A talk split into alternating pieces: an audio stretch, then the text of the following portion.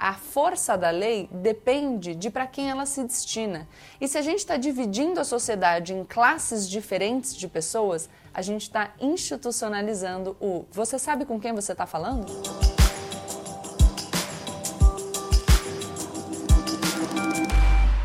Olá pessoal, a partir de agora, menos emoção e mais razão. Se você gostar desse vídeo, deixa o seu like aproveita para já se inscrever no canal e compartilha esse vídeo com seus amigos. Bom, pessoal, acho que não dá pra gente fugir desse tema aqui no canal do YouTube, que é o você sabe com quem você está falando. Quem ainda não assistiu o vídeo do desembargador caminhando na orla de Santos e sendo questionado pelos guardas civis metropolitanos sobre o porquê que ele não estava usando a máscara, já que está em vigor um decreto que obriga todo mundo, tá? Não é específico para algumas pessoas, é todo mundo a usar a máscara enquanto estiver na rua durante a pandemia. E o desembargador deu um verdadeiro show no meio da rua, ofendendo o guarda civil metropolitano de tudo quanto era jeito, chamando de analfabeto, dizendo que ia rasgar a multa e jogar na cara dele, o que ele efetivamente fez, além de pegar o celular dele, dizer que ele ia ligar para o Delbel, secretário de segurança de Santos,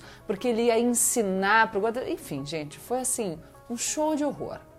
Aproveitando aqui para já deixar um elogio para os guardas civis metropolitanos Cícero Hilário Rosa Neto e Roberto Guilhermino, que, enfim, conseguiram manter a calma, né, diante de tantos impropérios e dessa conduta deplorável. Aí talvez vocês me perguntem, Gabriela, será que esse desembargador não estava num dia ruim? Pois é, ao que parece não, porque tem um outro vídeo dele fazendo exatamente a mesma coisa com outros guardas e dessa vez usando até o francês dele, que aliás teve a pronúncia muito criticada nas redes sociais. Para todo mundo saber de quem a gente está falando, o desembargador é o Dr. Eduardo Almeida Rocha Prado de Siqueira. Algumas coisas para a gente pensar sobre essa cena. Primeiro, o fato do desembargador achar que, pelo cargo que ele ocupa, por alguma razão, ele é melhor do que qualquer outra pessoa que está ali andando na rua e é obrigada da mesma maneira por um decreto que está em vigor na cidade de Santos. A gente sabe que, em virtude da pandemia, todos nós tivemos que fazer algum tipo de concessão né, em relação à nossa liberdade. A gente não pôde se aglomerar, a gente tem que usar máscara e tudo isso para a gente proteger um bem comum que é a saúde pública. Então, a gente se comporta limitando um pouco o nosso âmbito de liberdade para garantir a sobrevivência sobrevivência de outras pessoas. Mas o Eduardo Siqueira achou que por ser desembargador ele é melhor do que alguém. E aí o que eu vou propor a vocês é uma reflexão sobre se isso é uma exceção no Brasil ou se a gente vê mais esse você sabe com quem você está falando do que a gente gostaria. Mais do que isso, vou fazer uma provocação até se por vezes a gente não legitima esse tipo de conduta quando o abuso é cometido contra alguém que a gente acha que merece de alguma maneira. Eu falo sempre para vocês que a gente precisa tomar muito cuidado com o monstrinho do autoritarismo. Quando a gente assiste o direito do outro ser violado e a gente acha que tudo bem, a gente está alimentando um monstrinho que uma hora volta para comer a gente. E então, seguindo nessa onda de não legitimar quando a violação é do direito do outro, vamos pensar que a reação dos guardas civis metropolitanos que foram desrespeitados pelo Eduardo Siqueira, ou ainda a reação daquele policial militar que foi desrespeitado por um senhor em Alphaville, vocês também devem ter assistido esse vídeo, em nada se parece com a reação dos policiais nos bairros da periferia de São Paulo. A gente assistiu nas últimas semanas diversas cenas contendo abusos da polícia. Vou relembrar algumas, mas a mulher em Parelheiros que teve o pé do policial sobre seu pescoço. A polícia militar, claro, falou que a mulher desacatou os policiais, mas é isso nos leva a refletir, né? Porque o desembargador na praia e aquele senhor em Alphaville também. A reação não é a mesma. Outro caso que eu faço questão de lembrar é o caso envolvendo a Polícia Militar de São Paulo e o baile funk em Paraisópolis. Lembra que muitos jovens morreram pisoteados? Então, Vocês conseguem imaginar uma cena dessa numa festa de classe média? Aliás, a gente não precisa nem refletir tanto assim, né? Porque muitas vezes o posicionamento é explícito. O tenente-coronel da Rota já nos avisou em 2017 que a abordagem tem que ser diferente nos jardins e na periferia. Tanto o Tribunal de Justiça do Estado de São Paulo quanto o CNJ já comunicaram por meio de notas oficiais que vão apurar a conduta do desembargador. Mas eu queria comentar com vocês um pouquinho a nota do Tribunal de Justiça do Estado de São Paulo, que disse ali que não compactua com o desrespeito às leis. Isso me lembrou uma entrevista do ministro Schietti do STJ que aconteceu há poucos dias, na qual ele repetia uma fala que já foi proferida pelo presidente do STJ, João Otávio de Noronha, ou por outros ministros do STJ, como o ministro Jorge Mussi, no sentido de que o Tribunal de Justiça do Estado de São Paulo é o tribunal que mais se recusa a cumprir as orientações jurisprudenciais dos tribunais superiores. Quando o Tribunal de Justiça do Estado de São Paulo se nega a seguir a orientação firmada pelos tribunais que devem decidir sobre a interpretação da lei federal, no caso do STJ, ou sobre a interpretação da Constituição, no caso do STF, ele contraria o próprio texto constitucional sobre a função desses tribunais superiores. E, claro, atrapalha muito o bom andamento da justiça, porque se o Tribunal de Justiça do Estado de São Paulo decide contra aquilo que decidiu o Superior Tribunal de Justiça, isso vai fazer com que a defesa contratada ou a defensoria pública, nos casos dos réus mais pobres, recorra da decisão ou impetre habeas corpus junto aos tribunais superiores. Isso vai fazer com que os tribunais superiores fiquem cheios de casos, aí a justiça vai demorar um pouquinho mais para julgar os casos que são submetidos a ela, e daqui a pouco a gente vai ouvir que a culpa pela demora do judiciário, pela ineficiência do sistema penal, é da defesa e que isso, portanto, deveria justificar a restrição dos direitos e garantias individuais. Ou seja, o Tribunal de Justiça do Estado de São Paulo decide como ele quer, contrariando a orientação jurisprudencial e daqui a pouco vão te convencer que a melhor alternativa é você abrir mão dos seus direitos. Muito bom, de qualquer maneira, que o Tribunal de Justiça do Estado de São Paulo e o CNJ tenham se manifestado dizendo que vão apurar a conduta desse juiz. E a gente tem que ficar de olho, porque no geral o judiciário é bem corporativista. Vou lembrar um caso aqui para vocês. Em 2014, o ministro do STF, Luiz Fux, concedeu liminares em casos que questionavam o pagamento de auxílio moradia a juízes, inclusive aqueles juízes que tinham casa própria. Na época, os magistrados defendiam o pagamento do auxílio moradia como um ajuste nos seus salários. Aliás, tem um juiz muito famoso que depois foi ministro da Justiça, que é o ex-ministro e ex-juiz Sérgio Moro, que defendeu o recebimento do auxílio moradia sob esse argumento de que seria uma complementação de salário no programa Roda Viva da TV Cultura, se vocês quiserem dar uma olhada na entrevista. Bom, tudo bem. Então aí o ministro Luiz Fux garantiu que os magistrados continuassem recebendo o seu auxílio moradia e só revogou essas liminares em 2018 curiosamente só depois que o ex-presidente Michel Temer garantiu um reajuste no salário dos magistrados de 16,3%. Segundo o ministro Luiz Fux, nessa decisão de 2018, o Estado brasileiro estava passando por uma profunda crise, o que inviabilizava o pagamento do auxílio moradia nos moldes em que fora previsto. Mas aí eu estava pensando aqui, né? O ministro Luiz Fux revogou em 2018 as liminares que ele concedeu em 2014, falando em 2018 da crise mas a crise ela começa em 2014, né?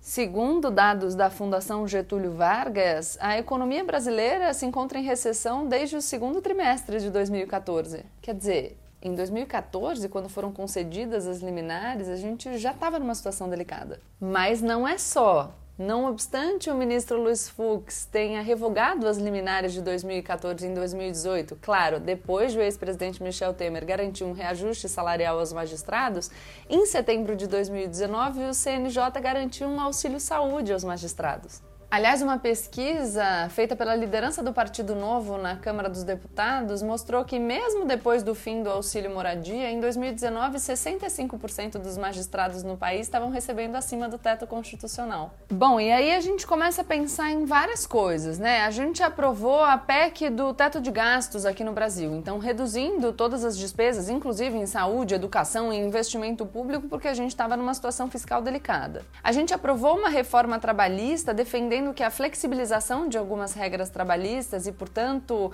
a gente diminuir o tanto de direitos do trabalhador garantiria que a gente diminuísse os índices de desemprego, o que a gente ainda não viu. A gente aprovou no Congresso Nacional uma reforma da Previdência dizendo que ou a gente fazia isso ou as contas não iam fechar a gente teve uma intensa discussão logo antes da pandemia envolvendo o benefício de prestação continuada.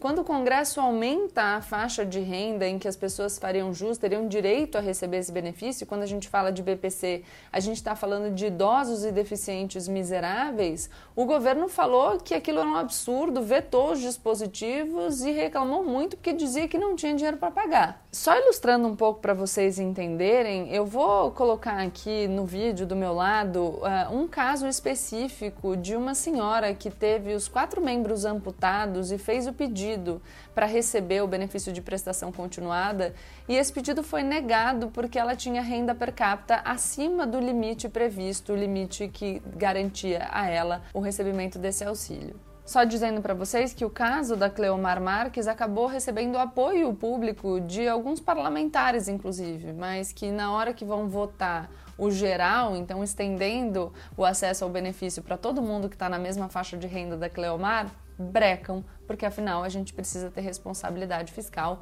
e o argumento é não tem dinheiro para fazer tudo. Mas aí talvez vocês me perguntem, Gabriela, mas escuta, tem dinheiro para fazer tudo? A gente não tem que ter responsabilidade fiscal? Calma aí, não é isso que eu estou falando. É claro que a gente tem que ter responsabilidade fiscal e nem sempre a gente vai ter dinheiro para fazer tudo. Mas o difícil é a gente defender um sistema que faz com que a corda sempre estoure do lado mais fraco, enquanto alguns setores seguem imunes a qualquer discussão sobre uma redução nos seus pagamentos. Vamos lembrar que os militares, por exemplo, em vez de receberem uma reforma da Previdência, receberam um plano de reestruturação de carreira. Aliás, mesmo durante a pandemia, já estavam circulando aí notícias de que o governo pretendia um novo plano aí para garantir alguns outros penduricalhos aos militares. Sem contar as notícias sobre os militares que pediram o auxílio emergencial. Ah, quase esqueci.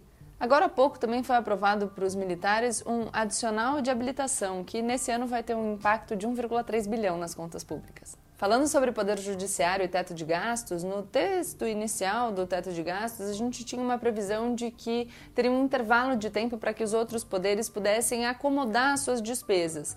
Então, durante um período, o executivo compensaria aquilo que fosse gasto acima do teto pelos outros poderes. No ano passado, por exemplo, o executivo compensou os gastos do poder judiciário em 2,36 bilhões de reais, segundo dados da Secretaria do Tesouro Nacional. Em fevereiro de 2020, o judiciário precisava cortar um bilhão em relação aos números de 2019 para poder cumprir o teto de gastos. Aliás, eu vi uma matéria da Folha de 9 de junho de 2020 mostrando que o Tribunal de Justiça do Estado de São Paulo tem usado uma verba que é destinada à situação de emergência e por isso fica longe do controle do público para poder comprar uns petiscos e garantir umas regalias aos seus desembargadores. Vou, vou aqui contar para vocês, ó, a verba de adiantamento serviu para fazer compras que incluem produtos como queijo Masdan holandês, acho que chama Masdan, eu sou a pior pessoa para nomes, salame hamburguês de Calane, além de frutas como kiwi gold.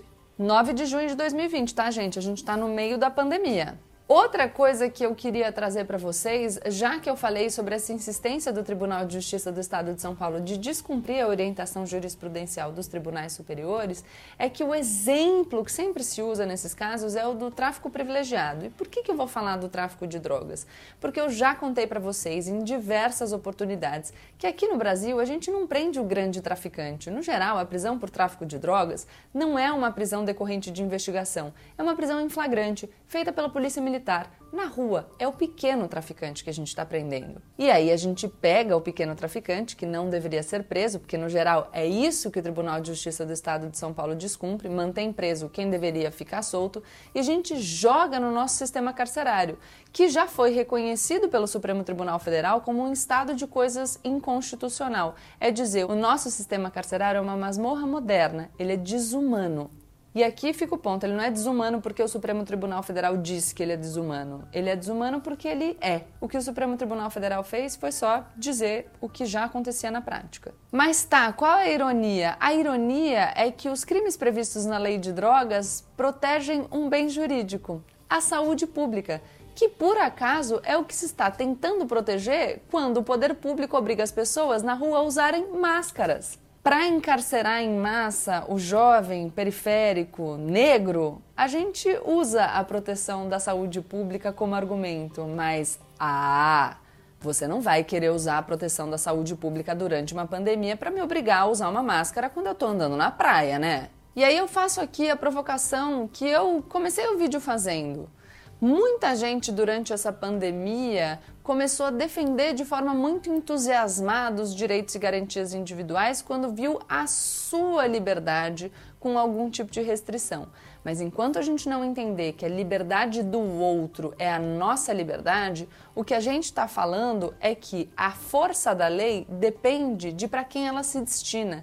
E se a gente está dividindo a sociedade em classes diferentes de pessoas, a gente está institucionalizando o você sabe com quem você está falando? Então vamos ficar atentos para que a gente não legitime o abuso de autoridade quando ele está sendo cometido contra alguém que, na nossa concepção, merece aquele abuso. E aqui vou lembrar para vocês que a lei de abuso de autoridade que foi aprovada recentemente, substituindo um diploma legal que vigorava desde 1965, ditadura militar, foi muito criticada por setores da sociedade civil que diziam que quem era a favor da lei que punia o abuso de autoridade queria, na verdade, acabar com o combate à corrupção, enfim. Como se para combater a corrupção as autoridades precisassem abusar do poder que lhes foi conferido. Então, a mensagem final desse vídeo é: fiquemos atentos para a gente não legitimar a violação do direito do outro, porque o direito do outro é o nosso direito. E claro, lembrando sempre, principalmente as pessoas que ocupam essas cadeiras nas instituições, que elas não se confundem com o cargo.